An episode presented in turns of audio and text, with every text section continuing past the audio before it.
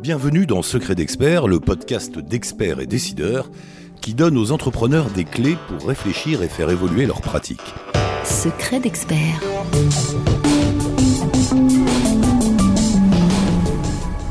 Dans cet épisode, nous explorons avec vous un sujet délicat. Mandat ad hoc ou conciliation, quelle est la meilleure option? Menace de résiliation d'un contrat pour impayé, assignation en paiement d'un fournisseur, refus de financement de votre banque, sous-rentabilité. Si vous vous reconnaissez dans une ou plusieurs de ces situations, c'est que les affaires sont loin d'être au beau fixe.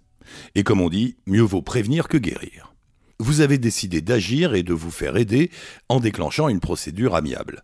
Seulement voilà, différentes options s'offrent à vous. Mandat ad hoc ou conciliation, vous avez du mal à y voir clair. Une mise au point s'impose. D'abord, intéressons-nous au point commun.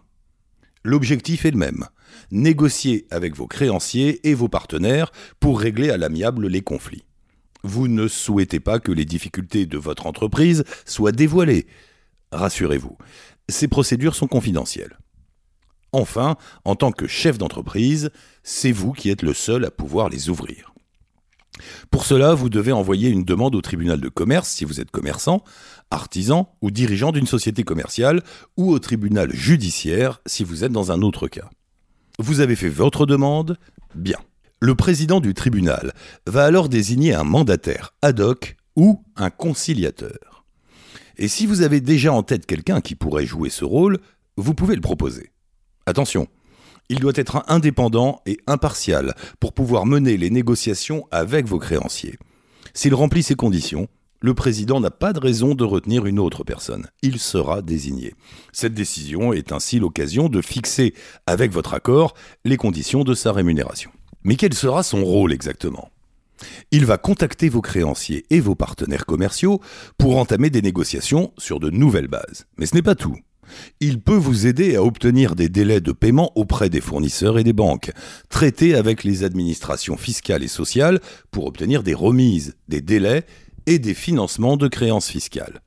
Autre atout, il peut vous aider à identifier et négocier des financements adaptés à vos besoins, par exemple en faisant entrer de nouveaux investisseurs. Mais vous restez le patron. Le mandataire ad hoc ou le conciliateur ne se substitue pas à vous. C'est vous qui continuez à gérer l'entreprise et qui fixez le cap des négociations. Et à tout moment, vous pouvez mettre fin au mandat ad hoc ou de la conciliation et récuser le médiateur vous avez toutes les cartes en main. Vous l'avez compris, dans l'esprit, le mandat ad hoc et la conciliation sont très proches. Mais le diable se niche dans les détails. Revenons maintenant sur les différences. Vous ne pouvez pas déclencher une procédure de mandat ad hoc si vous êtes en cessation de paiement. En clair, si vous ne pouvez plus payer les fournisseurs, les salaires, les cotisations, les taxes. Si vous ne remboursez plus les dettes et que la trésorerie est à sec, avec la conciliation, vous avez une petite marge. Si votre cessation de paiement est inférieure à 45 jours, vous pouvez toujours en ouvrir une autre.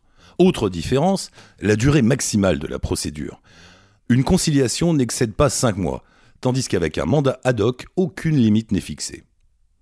La véritable différence se joue sur la force de l'accord et la protection apportée.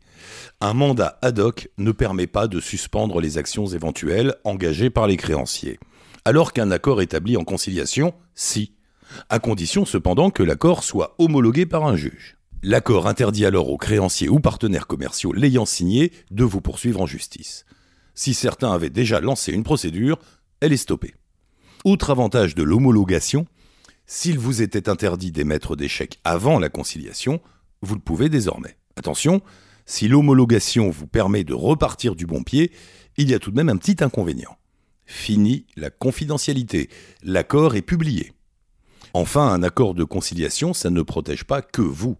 Les personnes qui se sont portées caution pour vous peuvent également s'en prévaloir.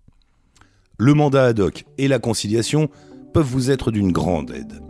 Mais n'oubliez pas, ni le tribunal, ni le mandataire ad hoc ou le conciliateur n'ont de pouvoir coercitif sur vos créanciers ou partenaires commerciaux. Ils restent toujours libres de participer ou non à un accord. Vous vous y retrouvez mieux? Alors à vous de décider quelle procédure est la plus adaptée à votre situation. La chaîne expert et décideur.